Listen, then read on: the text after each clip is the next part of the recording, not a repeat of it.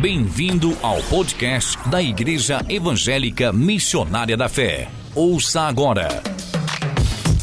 Uma mensagem de fé e esperança com o apóstolo Davi Silva. Isaías capítulo 64. Quem encontrar aí, diga amém. Aleluia. É um texto muito conhecido, nunca demais se ler.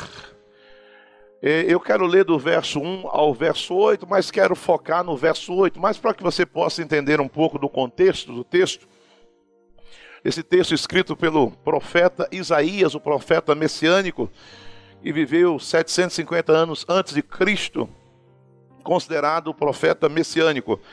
E ele diz no verso 1: Ah, ou ó, se fendesse os céus e descesse os montes, se escoasse diante da tua face, como o fogo abrasador de fundição, fogo que faz ferver as águas para fazeres notório o teu nome aos teus adversários, assim as nações temessem da tua presença. Quando fazia coisas terríveis que nunca esperávamos, descia os montes e se escoava diante da tua face.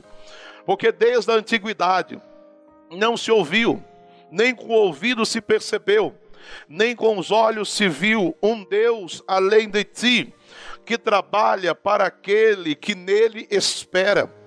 Saíste ao encontro daquele que se alegrava e praticava a justiça, e dos que se lembraram de ti nos teus caminhos.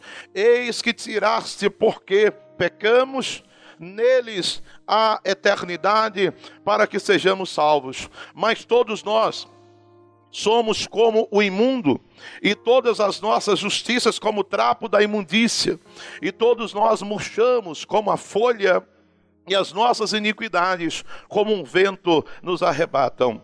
E já ninguém há que invoque o teu nome, que se desperte e te detenhas, porque esconde de nós o teu rosto e nos faz derreter por causa das nossas iniquidades. Mas agora, ó Senhor, tu és nosso Pai, nós o barro, e tu o nosso oleiro, e todos nós obras das tuas mãos.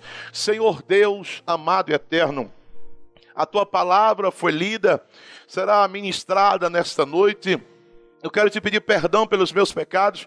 Esconda-me no teu esconderijo secreto. Fale com a tua igreja. Ministra sobre nós. Dê ordem aos teus anjos para cercar este lugar. Abra o céu sobre nós, meu Pai. Declaramos toda a mente aqui cativa ao teu Espírito Santo. Espírito Santo, tens liberdade. Fale conosco que o eu diminua, mas Jesus Cristo venha a ser glorificado. Nós oramos em o nome de Jesus. Amém. Podeis assentar, queridos.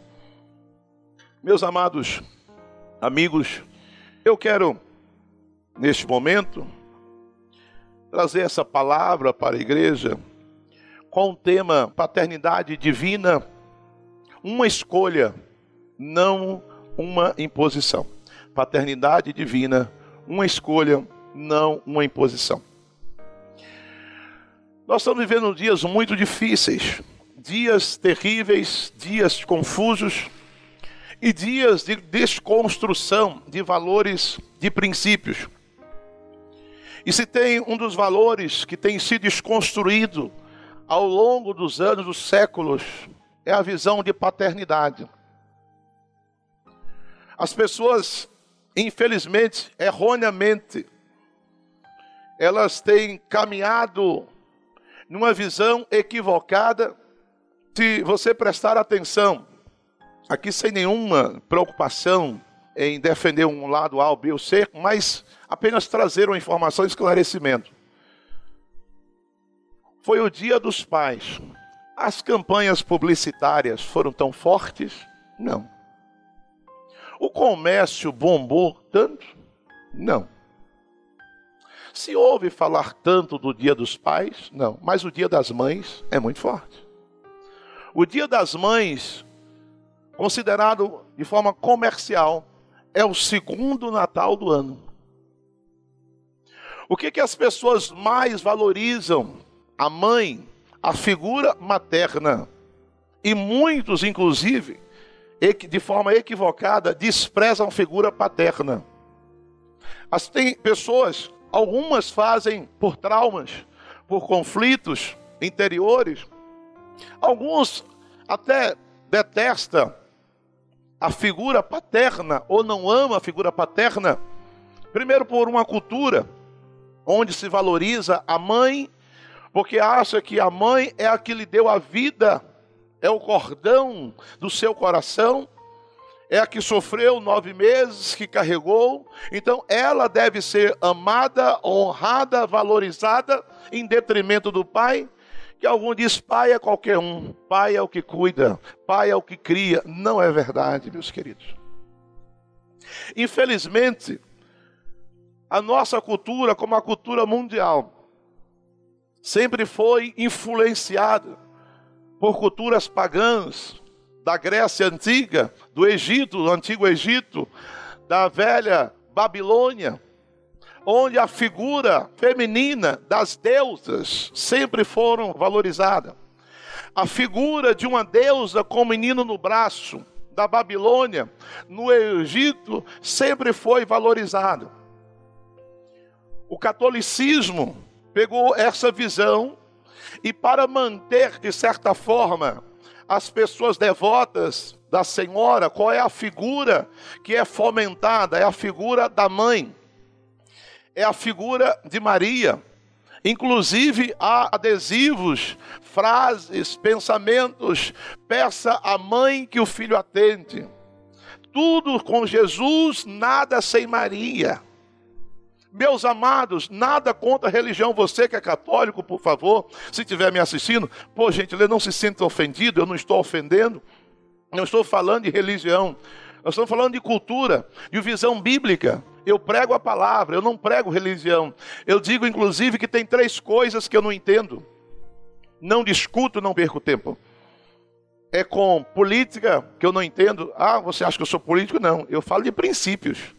Eu falo de valores. Eu falo da verdade. Eu falo da realidade.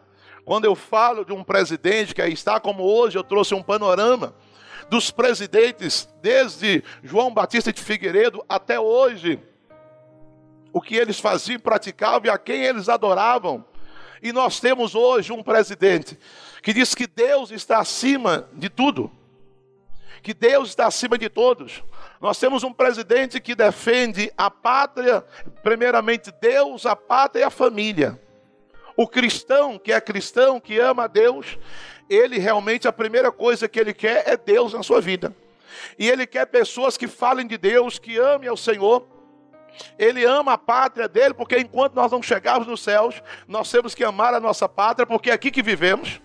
É aqui que precisamos ter paz, é aqui que nós vamos descansar, é aqui que precisamos ter segurança. E feliz é a nação cujo Deus é o Senhor.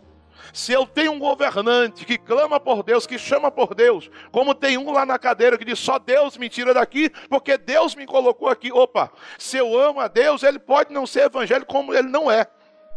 Eu não estou dizendo de evangélico, eu estou dizendo de alguém que tema a Deus.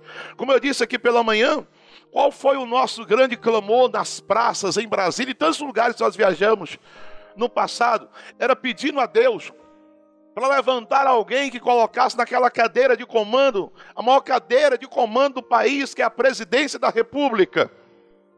Alguém que dissesse que Deus é Senhor. Alguém que sentasse naquela cadeira e adorasse a Deus, reconhecesse a Deus, para que nós pudéssemos dizer que Deus é o Senhor do Brasil. Mas nós temos Jair Messias Bolsonaro, que começou a sua campanha com a Bíblia: conhecereis a verdade, a verdade vos libertará. E que não rouba, não quer dizer que ninguém roube, porque o, o país é muito grande, mas viraram a, a vida do homem de ponta cabeça, não encontraram nada para lhe acusar de roubo, estão tentando fabricar um crime.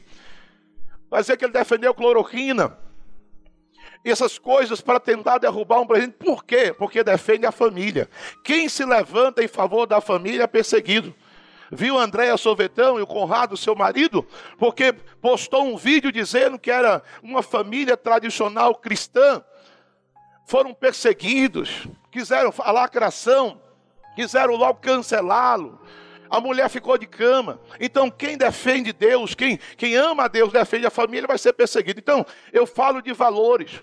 Eu falo, como disse hoje, a igreja precisa se indignar como Abacuque fez aquela oração, diz: Por que, Senhor? E essa injustiça?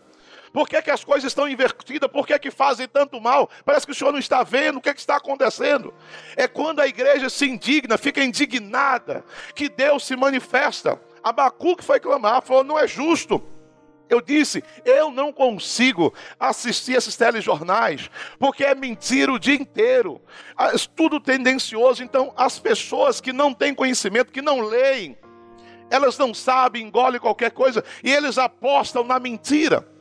Por isso que nós oramos aqui hoje pela mídia, para Deus intervir, porque as, as hostes da maldade, as potestades do ar, comanda a comunicação, a comunicação é pelo ar, e tem potestade do ar para fazer isso. Então, eu não entendo, não, não falo, não brigo, não defendo política, porque não entendo. Não entendo de religião, não discuto religião, eu não discuto futebol, esporte, porque eu não entendo nada. Então, política, esporte e religião, eu não sei conversar. Mas de Bíblia eu conheço um pouquinho. E eu estou lhe falando, são de princípios bíblicos. Onde colocou a mulher em cima, na frente, porque tiveram interesses mil. E se você pegar a história geral, comece a pesquisar, leia bons livros. E vocês saberão e verão que essa história da mulher com a criança no colo para ser adorada como a virgem, a mãe, não é coisa de agora, não é de dois mil anos atrás, remonta à antiga Babilônia e Egito. Então trouxeram essa visão. E agora vamos, porque inclusive nos evangelhos, José, que é o pai, ele some logo. Então quem é a protagonista ali? Maria. Colocou-se então, valoriza-se a mãe. E o homem e o pai, deixe ele de lado. Por isso que muitas pessoas não sabem o que é paternidade, principalmente a paternidade divina, e as pessoas não buscam. As pessoas não querem viver e por isso muitos filhos têm errado, porque valorizam demais a mãe e de menos o pai ou menos o pai. A Bíblia Sagrada em nenhum lugar manda o filho amar a mãe mais do que o seu pai, nem vice-versa. Em nenhum lugar na Bíblia Sagrada, Deus eleva uma figura, um cônjuge, e, e abate ou diminui o outro. Quando Deus diz na Bíblia para a mulher ser submissa ao homem, porque estão os dois juntos na mesma missão, está falando de igualdade. Quando Deus fala de submissão, está falando de cabeça, de liderança, porque o homem é uma figura de Deus. Por que, que o diabo quer, de toda forma, de toda maneira, diminuir a figura masculina?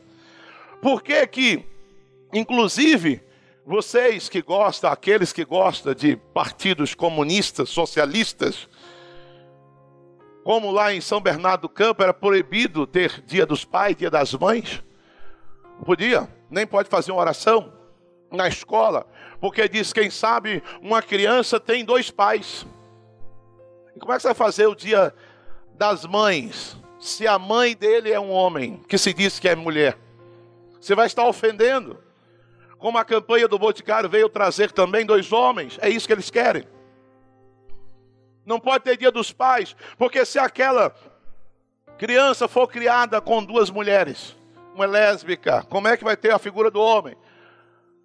Então, meus queridos, nós estamos vendo uma desconstrução e uma investida terrível contra a família, e essas coisas todas vêm, e aí vem desconstruindo, destruindo valores e mentes, inclusive não sou eu que estou dizendo, vários especialistas dizem que essa juventude agora já está perdida já foi contaminada. Você precisa investir muito nos seus filhos agora, que estão pequenos, para ver se você consegue salvá-los, porque eles já foram contaminados com ideologia de gênero. Hoje você sabe, até para abrir uma conta no e-mail, pergunta é masculino, feminino ou os banheiros. O que as pessoas querem, como eu disse aqui pela manhã do poliamor, estão ensinando seus filhos, as suas filhas, lá nas escolas, dizendo para eles, para ela que ela pode viver a prática do poliamor, que são quantas pessoas ela quiser e se interessar e se concordarem no mesmo relacionamento. Ou seja, uma menina, um adolescente, pode ter cinco, seis, dez namorados no mesmo relacionamento, desde que os mesmos concordem. Isso é coisa satânica, diabólica. Isso está nas escolas. E as pessoas não estão percebendo, eu digo, eu não falo de política, nem de religião, nem de esporte, eu falo de Bíblia. E a Bíblia, quando diz que a mulher deve ser submissa ao seu marido na mesma oração, no mesmo termo, na mesma velocidade, concordando, diz: Vós, marido, amai as vossas mulheres como Cristo amou a igreja e se entregou por ela. Até porque, biblicamente falando, não se diminui uma figura num dos cônjuges, porque, biblicamente falando, os dois se tornam uma só carne. É o único momento na matemática de Deus que dois são um. Dois se tornam um. É no casamento. Inclusive há uma troca. Paulo, inclusive, vai dizer, quando ele está tratando em 1 Coríntios capítulo 7, sobre relacionamento e sobre o homem tratar bem a mulher, e vice-versa, ele diz: afinal de contas, ninguém odeia o seu próprio corpo. Ele está dizendo quando o homem maltrata, bate, uma mulher está batendo no seu corpo porque é uma troca. Então não há essa visão equivocada na Bíblia. Mas as doutrinas pagãs influenciam e a gente sabe, conhece muitos filhos que erroneamente são até estimulados a amar mais a mãe menos os pais. Estão errados. Até porque esse pessoal que aí fora fala da, daquela coisa, porque hoje fala do politicamente correto, que é muito chato, irmãos. A coisa do politicamente correto, você tem que tomar cuidado com o que fala, tudo, tudo. Inclusive o politicamente correto não aceita nem dizer que Deus é pai. Tem que dizer que Deus é pai e mãe. Porque para cada esse pessoal aí que tá, tem até uma Bíblia assim, que eles eles eles acabaram criando uma Bíblia assim.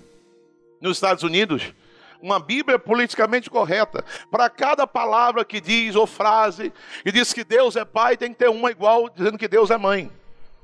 Porque diz que tem que ter igualdade.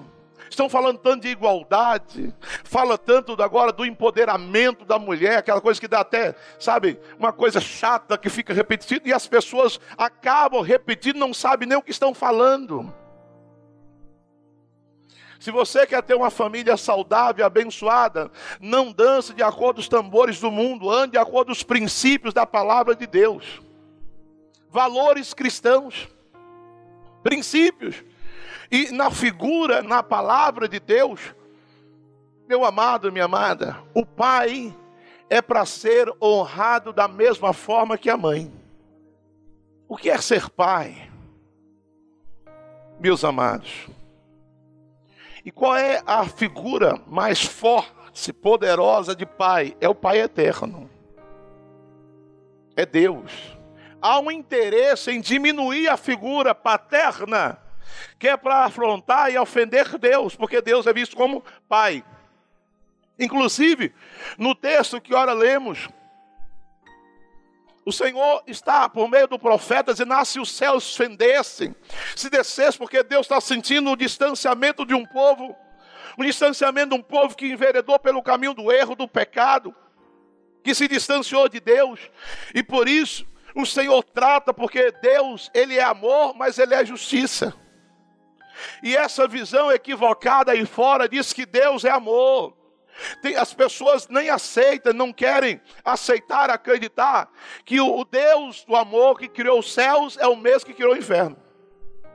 Acha que Deus é tão bonzinho que Deus não iria conceber a ideia do inferno, porque inferno é tormento, é tortura. Ei! Mas o próprio Deus diz: Eu criei a luz e as trevas. Para mim é a mesma coisa. Um pai, eu estou dizendo de um pai não é algumas figuras caricatas que tem por aí que não, não estavam prontas, como diz, desde o início para serem pai? Porque pai educa, pai, o, o verdadeiro pai, eu estou dizendo um pai na visão bíblica, ele estabelece os princípios divinos dentro da sua casa. Porque um verdadeiro pai, ele é sacerdote da sua casa. Um verdadeiro pai, ele é sacerdote dos seus filhos. Um verdadeiro pai, ele é o primeiro mestre que o seu filho tem, é o pai. Porque o Criador, aquele que instituiu a família, diz o capítulo 6 de Deuteronômio, que o pai deve inculcar a lei do Senhor na cabeça do seu filho, de manhã, meio-dia, de tarde, acordando na hora do café, do lanche, do almoço, indo para o trabalho, na roça, onde estiver. O pai, primeiro, ele precisa ser um exemplo. Pai precisa ser, e ele é espelho para os seus filhos. Um pai que ama e teme a Deus e conhece princípios ele faz questão que o seu filho não apenas ouça as suas palavras, mas veja o seu testemunho. Testemunho de um homem sério, um homem correto, um homem honesto, um homem direito, um homem de oração, um homem que lê a Bíblia, um homem que tem palavra, um homem que busca Deus, um homem que congrega. O filho, olha, não cantou aqui, o meu pai é o meu herói, é verdade primeiro herói que uma criança conhece, aprende, defende e ama é o seu pai. E aí, meus queridos, ah, se fendesse os céus, descesse fazer, ah, se houvesse uma restauração, ah, se o povo buscasse novamente a Deus, ah, se o povo desejassem a presença do Senhor, esse Deus que criou a família, que instituiu a família, esse Deus que é Pai, ele diz: como o fogo abrasador de fundição, fogo que faz ferver as águas e que faz, faz notório o teu nome aos teus adversários, assim as nações tremessem da tua presença. Só que as nações agora estão zombando da presença de Deus. O pecado jaz aí à porta de todos. As nações que estão cada dia piores, as pessoas, inclusive, estão querendo fazer do Brasil que é considerado historicamente, já foi considerado o maior país católico, mas não se fala mais, agora se fala o maior país cristão. Você sabe por que foi que levantou um Papa sul-americano? Por que foi que levantou um Papa argentino? Qual é o maior adversário, vocês que são do, do esporte? Qual é o maior adversário do Brasil e vice-versa, Argentina? Tem gente que não sabe, a Cúria Romana decidiu. O que estava acontecendo na América do Sul? A expansão do Evangelho, o crescimento do Evangelho, as pessoas correndo para as igrejas evangélicas, aceitando Jesus, confessando, professando a fé em Jesus. Espera aí, precisamos parar esse negócio. E o Haskell, aquele que renunciou, já viu o Papa renunciar, teve um que renunciou. Por que renunciou? Porque aquele homem, antes de ser papa, ele era guardião das doutrinas. Ele era o guardião das doutrinas. Era um homem sério, da forma dele, queria princípios. Não queria abrir para aceitar o aborto na igreja. Não queria aceitar a prática homossexual como estilo de vida e a pessoa congregando, comungando, tomando a hóstia ele estava dificultando para que essas coisas fossem banalizadas. Disseram: vamos tirá-lo. Ou renunciaria, ou quem sabe tomaria um chá da meia-noite. Ele renunciou para quê? Para colocar um que outro dia deu entrevista dizendo: não, não podemos fazer assim com os homossexuais. Ninguém condena homossexual. Eu faço de tudo para não falar essas coisas, mas não tem jeito, irmãos. Ninguém condena condena o pecado, a Bíblia condena o pecado. Deus é amor, mas Ele é justiça. Falou, não, vamos aceitar todo mundo, não tem problema, pode. Não, o aborto, vamos facilitar. Da mesma forma que do lado de cá. Tem um pastor herege também que diz que a Bíblia precisa ser atualizada para abarcar também todo tipo de pecado, porque a Bíblia está condenando, e um pecado que está em voga agora. Qual é a moda agora? É a família homoafetiva. O diabo está mexendo na coisa que Deus mais ama, que é a família, gente. Então, onde é que vai destruir? Vamos destruir a família. A família homoafetiva. E essas coisas vêm goela abaixo e zombando de Deus. Por isso que Deus enviou aí agora. Ele enviou porque nada acontece sem a permissão dele. Uma pandemia terrível e as pessoas não aprenderam. Muitos não aprenderam, estão zombando, brincando de Deus, brincando com Deus. Ah, se as nações tremessem diante de Deus, pelo contrário, estão zombando de Deus, estão brincando de Deus e com Deus. E por isso, meus caros, quando fazia terríveis coisas, nunca esperávamos, descia os montes, escoava diante da tua face, você derretia, a gente via fogo, milagre, mas tu ficou distante.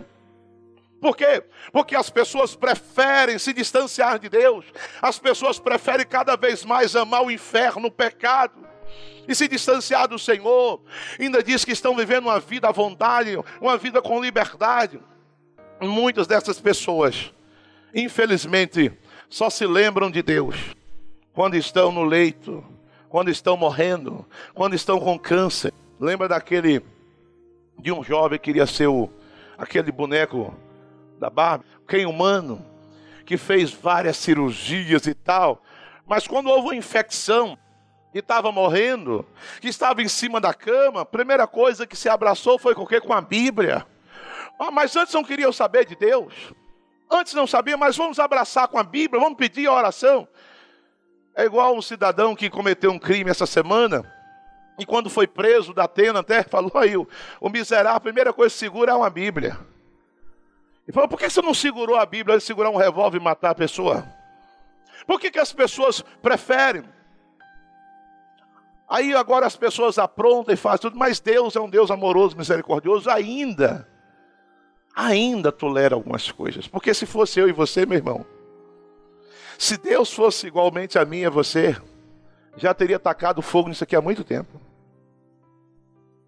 Ele diz: Os meus pensamentos não são os seus pensamentos, os meus caminhos não são seus. Ele disse: Porque desde a antiguidade nunca se ouviu disso, versículo 4. Eu gosto muito disso, irmãos.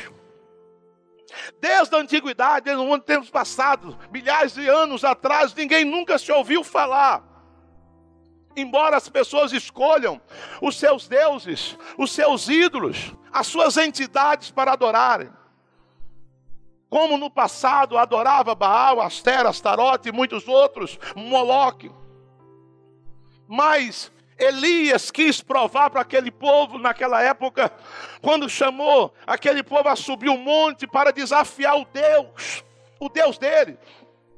Clame a ele, clame a Baal, Será se Baal não está dormindo? Será se Baal não viajou? E Elias zombou para mostrar para aquelas pessoas que elas estavam cegas, loucas, adorando um Deus que não existe, que não há, que é criação maligna, mitos.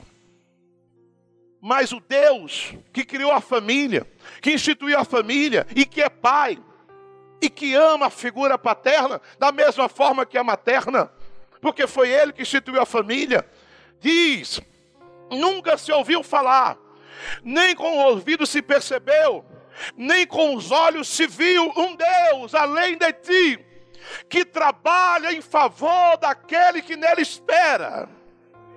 Deus tem prazer em abençoar, socorrer aqueles que creem no seu nome. É um Deus presente, não é um Deus ausente, é um Deus vivo, é um Deus eterno, Deus dos deuses, o Senhor dos senhores. Mas as pessoas não querem atentarem para isso. E ele diz aqui: Mas todos nós, o versículo 6, são como os imundos. E é claro que eu já preguei isso aqui várias vezes, você sabe o que ele diz. Os nossos atos de justiça, por melhor que seja você, por mais bonzinho que você se considere, que acha que não fez mal, tem pessoas que acham que não precisa aceitar Jesus, não precisa se converter porque é bonzinho, porque faz a coisa certa, que é justo e verdadeiro.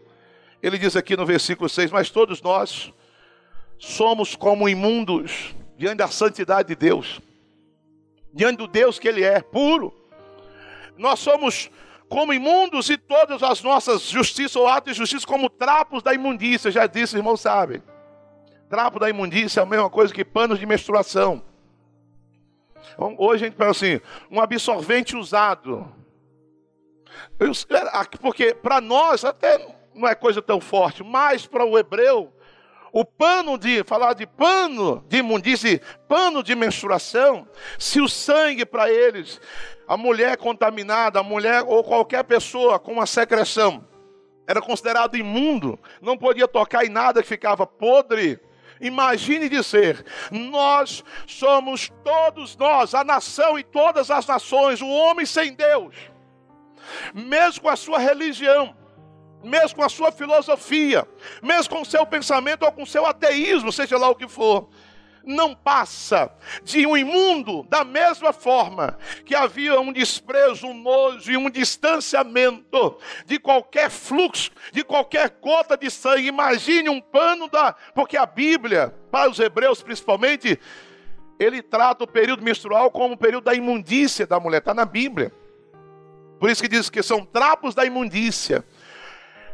O homem sem Deus, desse mundo como está, sem andar pelos princípios, sem ser lavado pelo sangue do Cordeiro, sem ser purificado pelo sangue de Jesus, para Deus, não passa de um imundo, de uma pessoa suja, suja no pecado.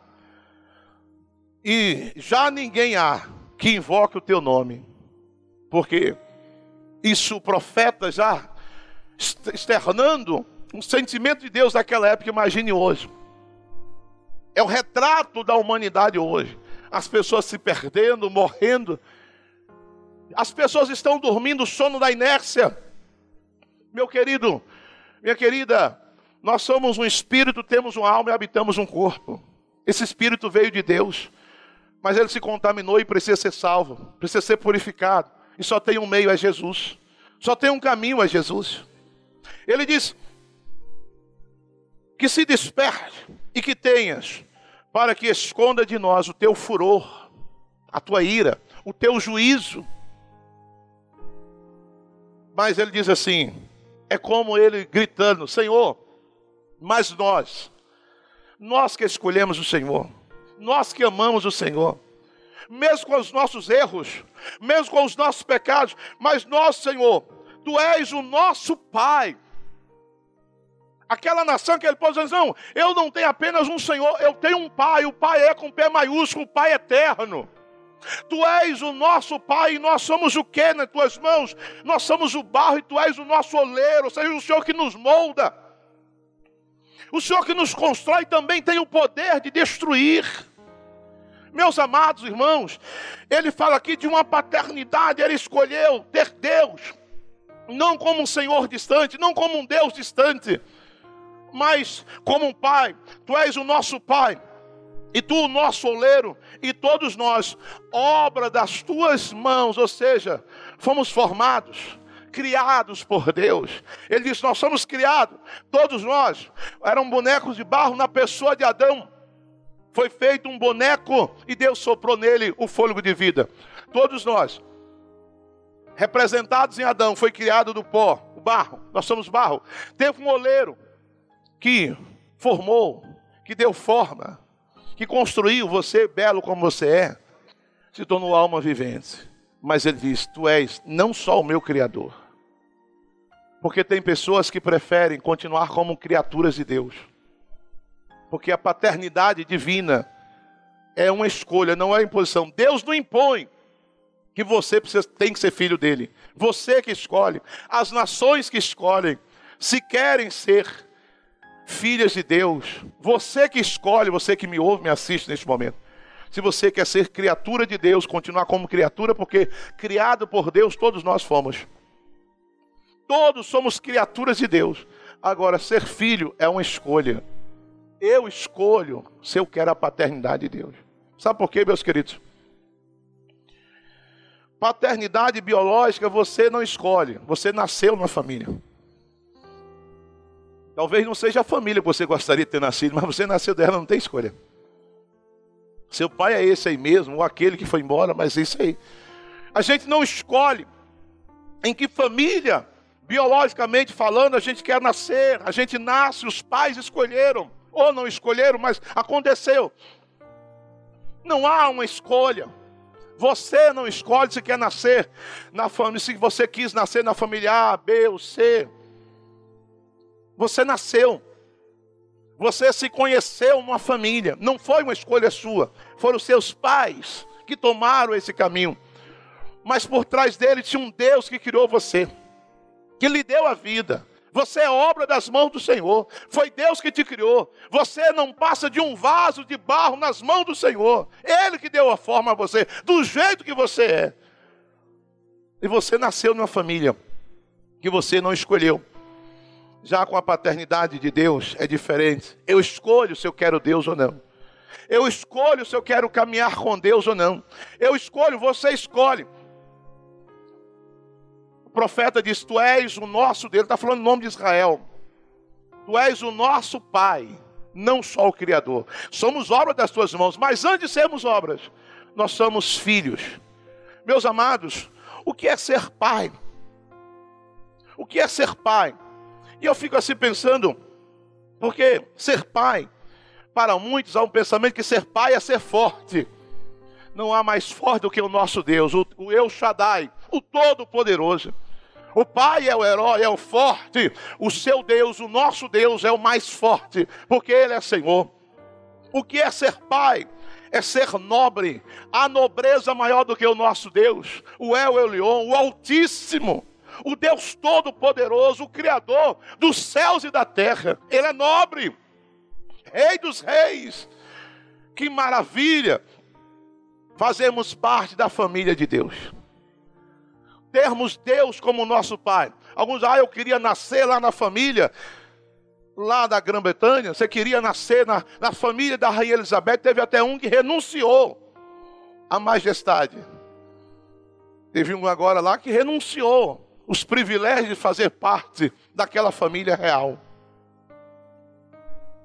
Mas duvido, duvido, que uma pessoa que verdadeiramente conheça quem é Deus, o que significa ser filho de Deus, vá renunciar a essa paternidade. O que é ser pai? Pai é compreender. Quem é que te compreende é Deus. A pessoa mais compreensível que existe, que pode existir na terra é o pai. São os pais. Deus te compreende, o teu pai biológico talvez não, os teus amigos, os teus colegas, o mundo não te entende. O mundo não te compreende, mas Deus te compreende, porque foi Ele que te criou. Ele te criou e deu para você uma escolha se você quer ser apenas criatura ou você quer ser filho. Ser pai é ser distinto. Meu pai, porque um pai é distinto, meu pai é o cara, não é assim? As, as pessoas, as crianças, quando olham o pai, o pai dela pode ser o homem mais feio. Vai falar para um, aqueles que o pai dela é feio para ver se ele não fica bravo. Não, ela briga. Meu pai não é feio, não. Meu pai é bonito, é lindo, maravilhoso. Porque a nobreza, a criança vê no seu pai. Meu pai é diferente dos pais. O meu pai é o máximo, é o cara. Então, pai é ser distinto. Não há ninguém mais distinto do que o nosso Deus. O Elohim, o Deus dos deuses, o Senhor dos senhores, é o nosso pai. Só que eu, eu, eu preciso escolher. Porque ser pai é ser amigo. Não existe um amigo mais próximo do que o pai. E Deus, Ele é o seu amigo, Ele é o nosso amigo. Inclusive, Jesus, representando Deus, que é o próprio Deus, diz: Vós sereis meus amigos se fizerem o que eu vos mando. Ele disse, até para os discípulos: Não vos chamarei mais de servos, vos chamarei amigos, porque o servo não sabe o que o seu Senhor faz, mas o amigo sabe. Deus é amigo daqueles que querem andar com Ele. Ele disse: Eu não farei nada sem antes comunicar os meus profetas. Ele diz, inclusive, que os segredos dele, os segredos do Senhor são para os amigos, para os íntimos. Ser pai, meu querido, é ser majestoso. Nós adoramos um Deus que é majestoso. Nós adoramos um Deus que nos vê não como criaturas, mas cuida de nós como um pai cuida dos seus filhos. Ser pai é estar sempre presente. Meus amados, ser pai é ser presente. Deus está sempre presente na tua vida.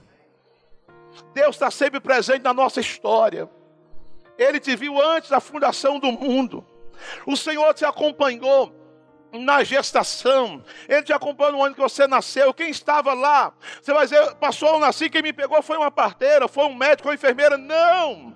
Você viu pessoas fisicamente ali te pegando, mas eram as mãos do Senhor que estava pegando, recebendo você no dia que você nasceu.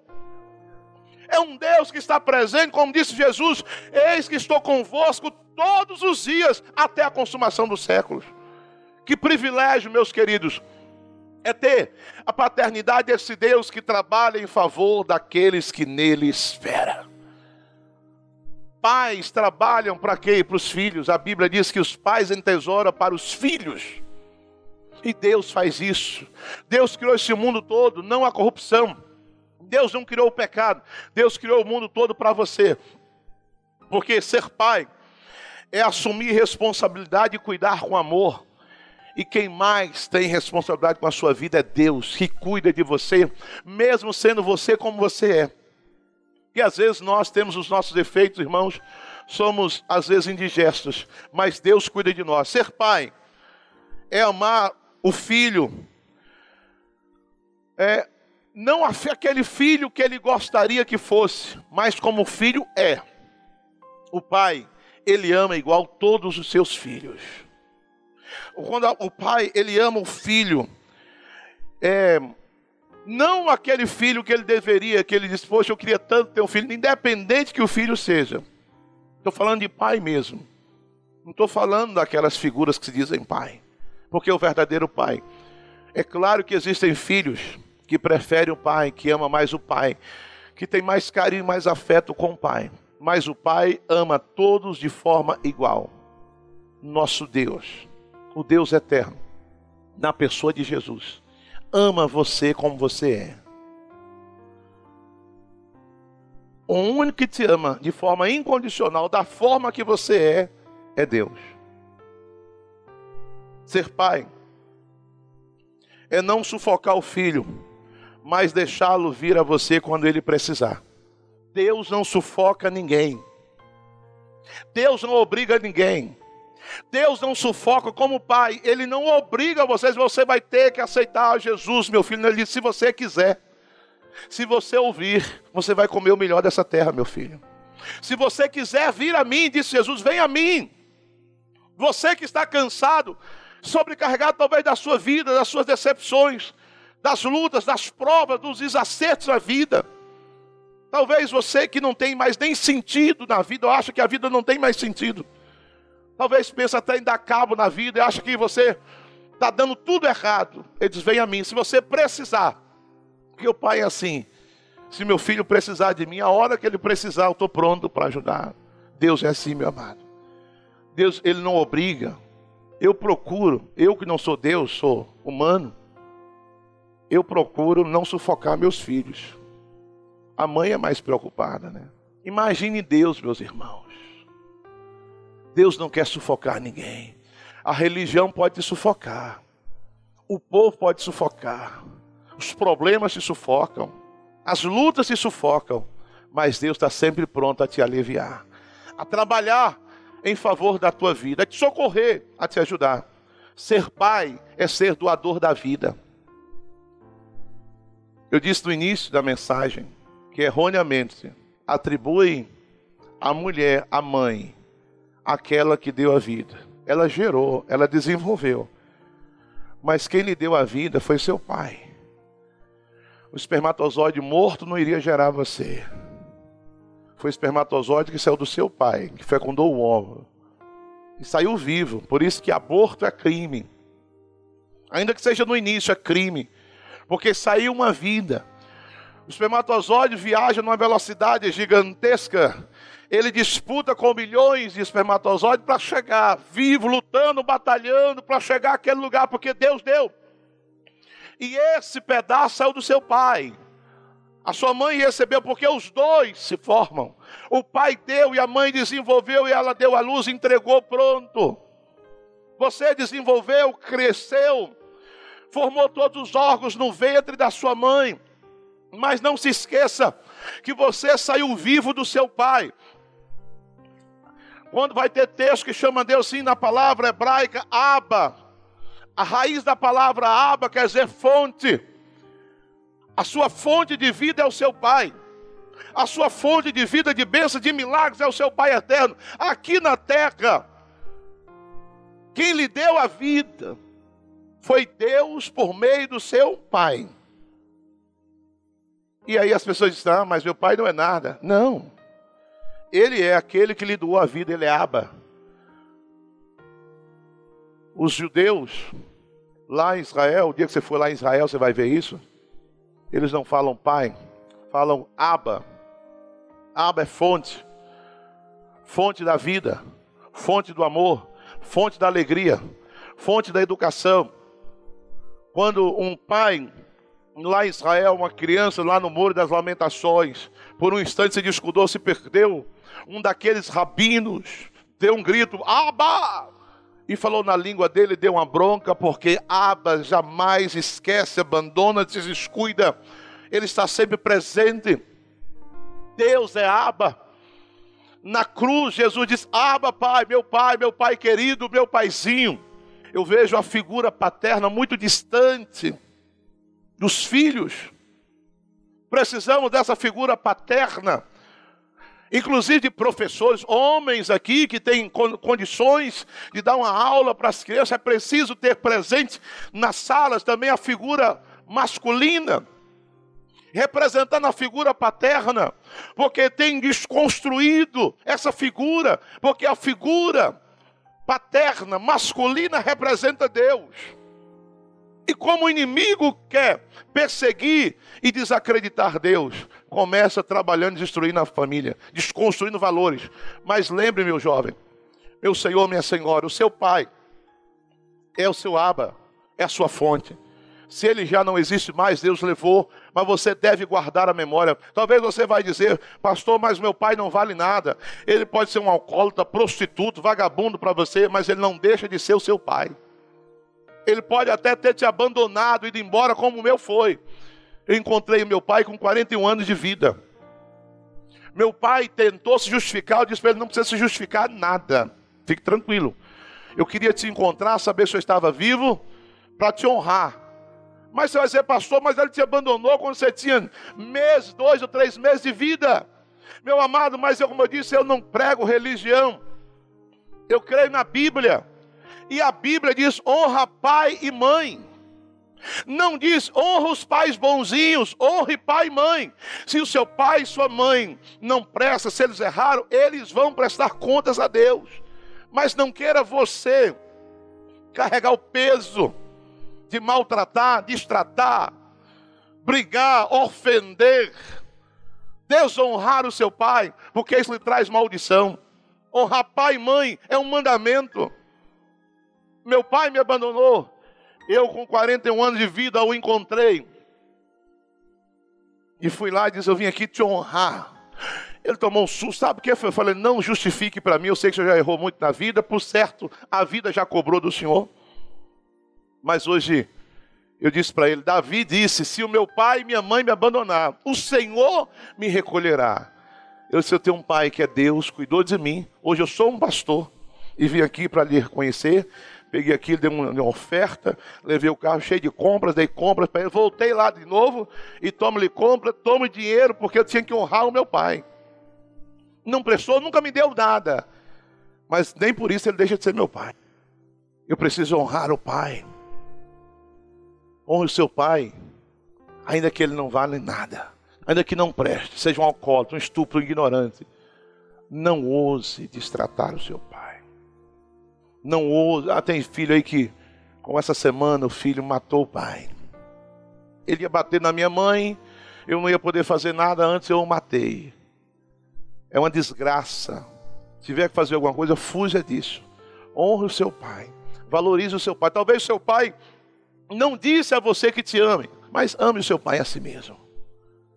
Que tem pais, como eu disse, não estavam preparados, talvez nunca ouviram a palavra de amor e também não tem para dar. Embora eu não ouvi do meu pai, mas eu procurei dar para os meus filhos aquilo que eu não recebi do meu pai. Mas olhando para a Bíblia e pela graça e misericórdia de Deus. Pessoas que maltratam o pai, vai carregar um peso na sua vida. O tempo vai cobrar, às vezes até no leito ele vai se lembrar do que fez com o pai, e ele vai ter que pedir perdão. E se o pai já não existe mais, o peso é maior. Então, meus amados, o pai, é por isso que o diabo usa tantos homens, quer de todas as formas tirar os homens da presença de Deus, porque os homens representam Deus. O pai representa Deus. Você quer ser abençoado? Repito, estou sendo repetitivo, me desculpe você até que está em casa. Quem é daqui já me conhece. pode até não valer nada. Honre o teu pai. Feliz daqueles que têm um pai. Triste para aqueles que não têm. Deus consola e conforta. Mas que você tenha dignidade e que você tenha tranquilidade de dizer: meu pai partiu, não é lá, mas eu fiz a minha parte. Eu fui lá e preguei o evangelho, como eu fui lá e preguei o evangelho para meu pai. Falei: aceite Jesus. Meu pai se converteu. Honrar pai e mãe é princípio. E aceitar Deus como teu pai é uma escolha. Você escolhe. E como Deus vê o seu povo, embora o seu povo erre, falhe, distancie, Deus não vê o seu povo como mero povo religioso. Deus vê o seu povo sempre como filho. Êxodo capítulo 4, versículo 22. Deus disse a Moisés: Então dirás a Faraó: Assim diz Yahvé: Meu filho primogênito é Israel. Sabe o que ele chamou? Uma nação.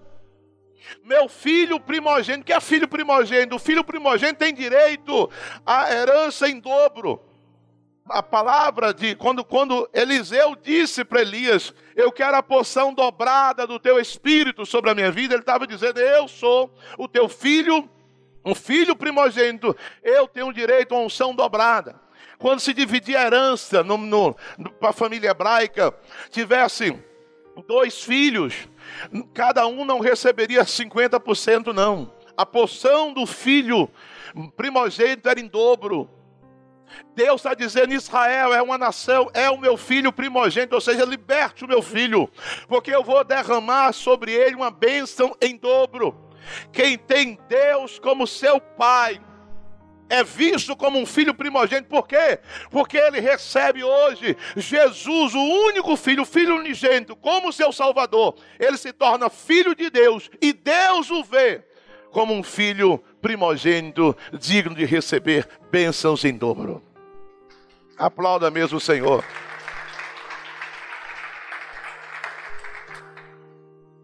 Isaías 63, 16 diz assim: Contudo, tu és o nosso Abba Pai, ainda que Abraão não nos conhecesse, Israel não tomasse conhecimento de nós, tu, Yahvé, é o nosso Abba.